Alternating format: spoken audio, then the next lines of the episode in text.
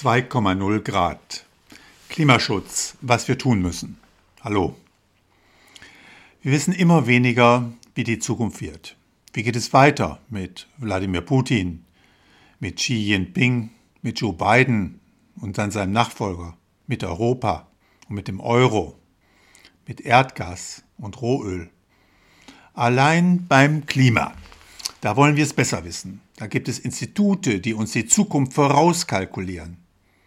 Da hat die Bundesregierung klare Ziele und der Bundeskanzler die Richtlinienkompetenz.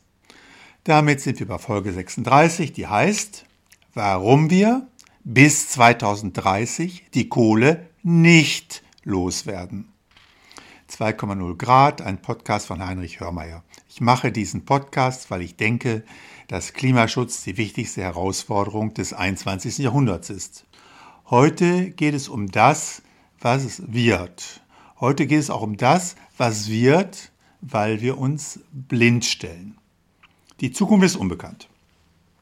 Noch vor einem Jahr hätte kaum jemand gedacht, dass wir wieder auf den Einsatz von Atombomben zusteuern.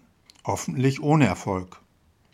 Die Prognosen der wirtschaftswissenschaftlichen Institute waren wie immer präzise, präzise, aber falsch.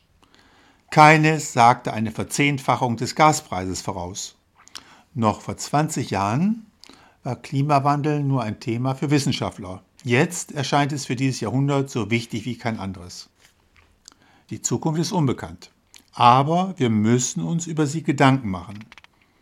Zumal einiges sehr wahrscheinlich ist so wird es 2030 wohl noch ein von etwa 500 Millionen Menschen bewohnten Erdteil namens Europa geben. So viele Menschen werden nur dann nicht hungern und nur dann wenig frieren, wenn sie massiv Energie einsetzen. Dafür sollen wir weniger Kohle, Benzin und Erdgas verbrennen und anstattdessen vor allem grünen Strom nutzen. Ist richtig. Aber das ist nur Wunschdenken, leider. Denn in Deutschland geht es momentan andersherum. Wir schalten bis zum 15. April 2023 die letzten Atomkraftwerke ab und mangels grüner Alternativen müssen wir mehr Kohle verstromen, mehr Kohlendioxid emittieren.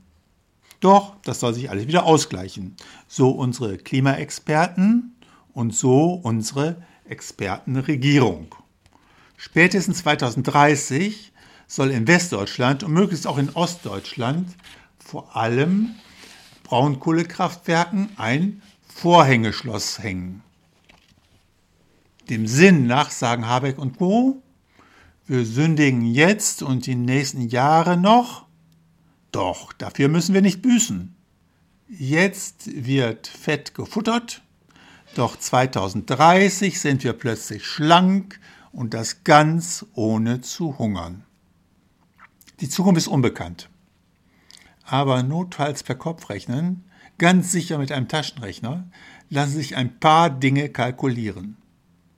Beim jetzigen Ausbautempo brauchen wir fünf Jahre, bis neue Windräder und Solarzellen die Ende 2021 und bis April 2023 abgestellten Atomkraftwerke ersetzt haben. Wenn in den nächsten Jahren zudem E-Autos die Straße erobern und Wärmepumpen eine Menge Erdgas- und Ölheizung ersetzen, werden zusätzlich mehr als fünf Jahre, möglicherweise zehn Jahre gebraucht, um den Strommehrverbrauch mit neu errichteten grünen Anlagen abzudecken. Das will heißen, dass wir auch 2030, möglicherweise sogar 2040, mindestens so viel Kohle und Erdgas verstromen müssen wie bisher. Schon 2021 haben die deutschen Treibhausgasemissionen zugenommen. Nach der Stilllegung von drei Kernkraftwerken geht es in diesem Jahr weiter. Besonders schlimm war es im Sommer, nicht nur an den Flughäfen. Im dritten Quartal hat die Verstromung von Braunkohle um 12 Prozent, von Steinkohle um 25 Prozent, von Erdgas gar um 31 Prozent im Vergleich zum Vorjahresquartal zugenommen.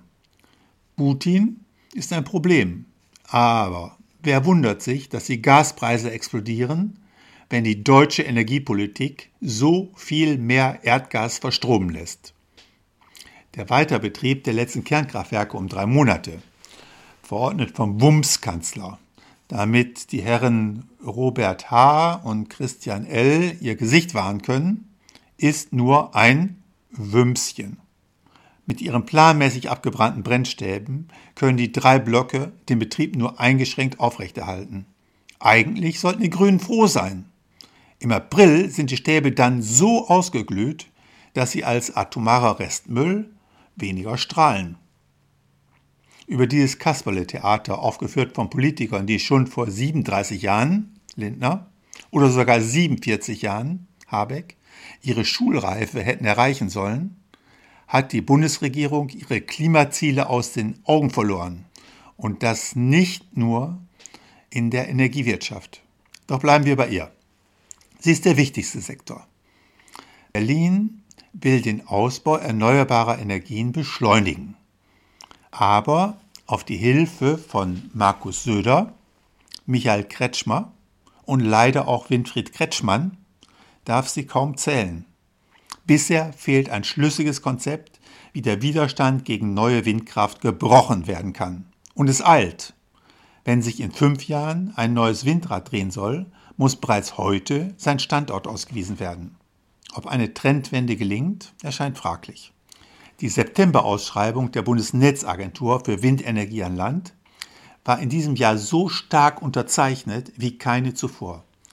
Es finden sich immer weniger Betreiber, die es bis zu einer behördlichen Genehmigung geschafft haben und dann noch, trotz der Baukostenexplosion und dem Zinsanstieg, mit den 5,88 Cent pro Kilowattstunde auskommen, die der Staat garantiert.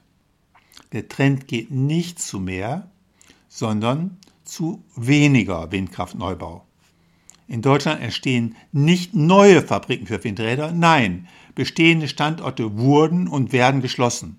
So in Bremerhaven, Lauchhammer und Rostock. Neue Windräder in Betrieb zu bekommen, ist mühselig. Viel einfacher ist es, Versprechungen zu machen. So wird verkündet, dass die Braunkohlenkraftwerke gewiss in Westdeutschland, aber so weit wie möglich auch in Ostdeutschland bis 2030 geschlossen werden. Das einfach gesagt. Nur geschehen wird es nicht.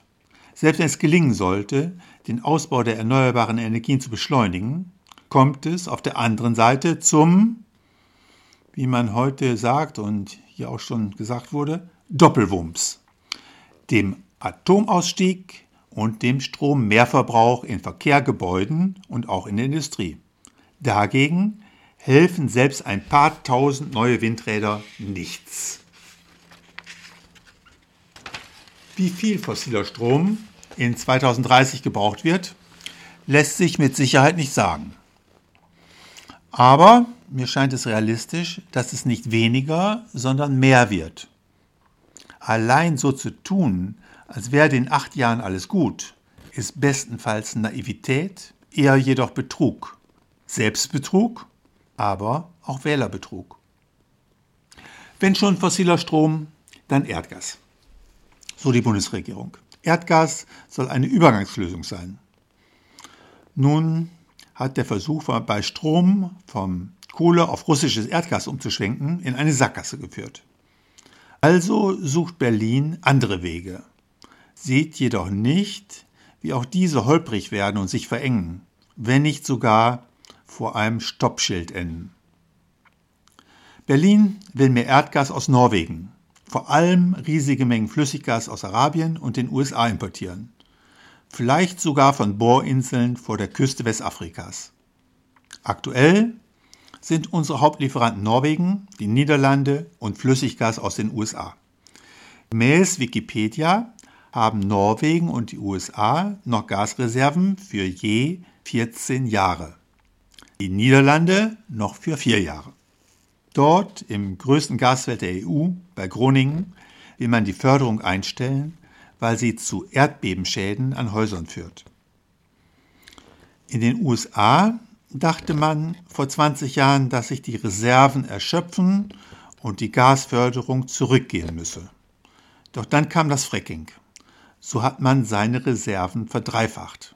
Allerdings ist auch Fracking kein Perpetuum gasomobil.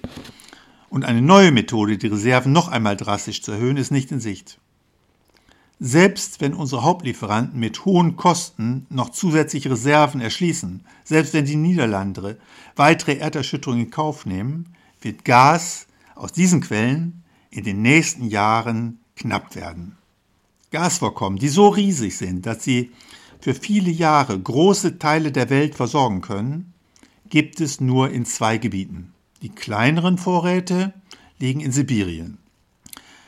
Die weltweit größte Förderregion bildet das sogenannte South Pass Gasfeld, welches gemeinsam von Katar und dem Iran ausgebeutet wird. Politische Verlässlichkeit verheißen weder Putin noch Scheichs oder Mullahs. Zudem warten die Flüssiggaslieferanten nicht auf Deutschland. Japan und Südkorea sind schon lange da. China, Indien und die Tigerstaaten in Südostasien wollen immer mehr. Angela Merkel meinte, wir könnten uns für eine Übergangszeit auf Russland verlassen. Olaf Scholz denkt, er könne auf Flüssiggas vertrauen. Das ist mindestens genauso fahrlässig. Wer ins Casino will, soll nach Las Vegas fahren. Wer in Berlin Energiepolitik betreibt, sollte nicht Roulette spielen. Er muss alle Aspekte bedenken. Bis vor einem Jahr wurde lediglich diskutiert, wie viele Gaskraftwerke wir bauen müssen, damit wir ohne Kohle auskommen. Der Ukraine-Krieg machte dann schlagartig klar, dass wir nicht nur Kraftwerke, sondern auch Brennstoff benötigen. Nun, jetzt glaubt die Regierung, dass Flüssiggas das Versorgungsproblem lösen wird. Schon das erscheint unrealistisch. Aber selbst wenn es genug Flüssiggas geben sollte, sind damit nicht alle Probleme gelöst. Flüssiggas muss nicht nur auf dem Markt sein. Wir müssen es auch bezahlen können. Billig wird es nicht. Wenn teures Erdgas dauerhaft den Strompreis nach oben treibt, lohnt sich kein E-Auto, keine Wärmepumpe. Die Industrie wird sich nicht umstellen, sie wird sich abstellen. Dann scheitert die Energiewende. Dann kommen wir im Klimaschutz nicht voran. So geht's nicht. Auch den Strompreis permanent herunter zu subventionieren, geht nicht, würde den Staatshaushalt ruinieren.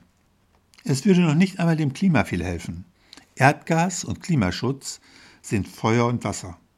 Ein Umstieg von Kohle auf Erdgas mag zunächst rechnerisch dem Klimaschutz helfen.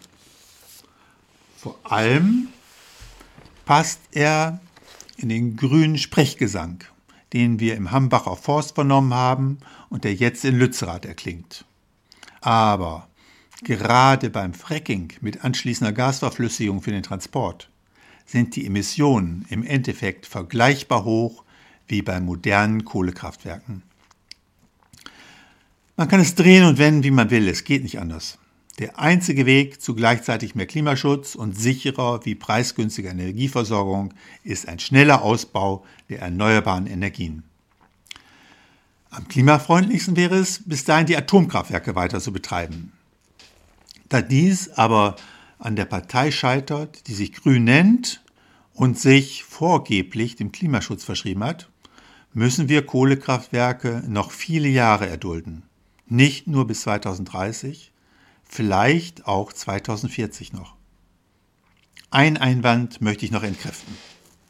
Es wird gesagt, jetzt Kohle verstärkt zu verstromen, werde durch den EU-Emissionshandel für Kohlendioxid kompensiert. Es gebe nur eine begrenzte Zahl von Zertifikaten. Wenn jetzt mehr als geplant genutzt werden, gleiche sich das aus, indem später umso weniger zur Verfügung ständen. Soweit, so gut klingt, immerhin steht es so geschrieben. Doch eins ist sicher, wenn 2030 die Stromnachfrage nur mit fossilen Kraftwerken befriedigt werden kann, wird die EU genügend zusätzliche Zertifikate neu herausgeben. Das wegen fehlender Zertifikate der Strompreis ins Unermessliche steigt und die Wirtschaft zusammenbricht, wird kein EU-Kommissar verantworten, wird kein Mitgliedstaat mitmachen. Es bleibt dabei. Durch den verzögerten Ausbau der erneuerbaren Energien und durch den deutschen Atomausstieg werden unsere nationalen und auch die europäischen Klimaschutzziele verfehlt. Wir müssen gegensteuern. Die Versorgungsprobleme treffen uns vor allem im Winterhalbjahr.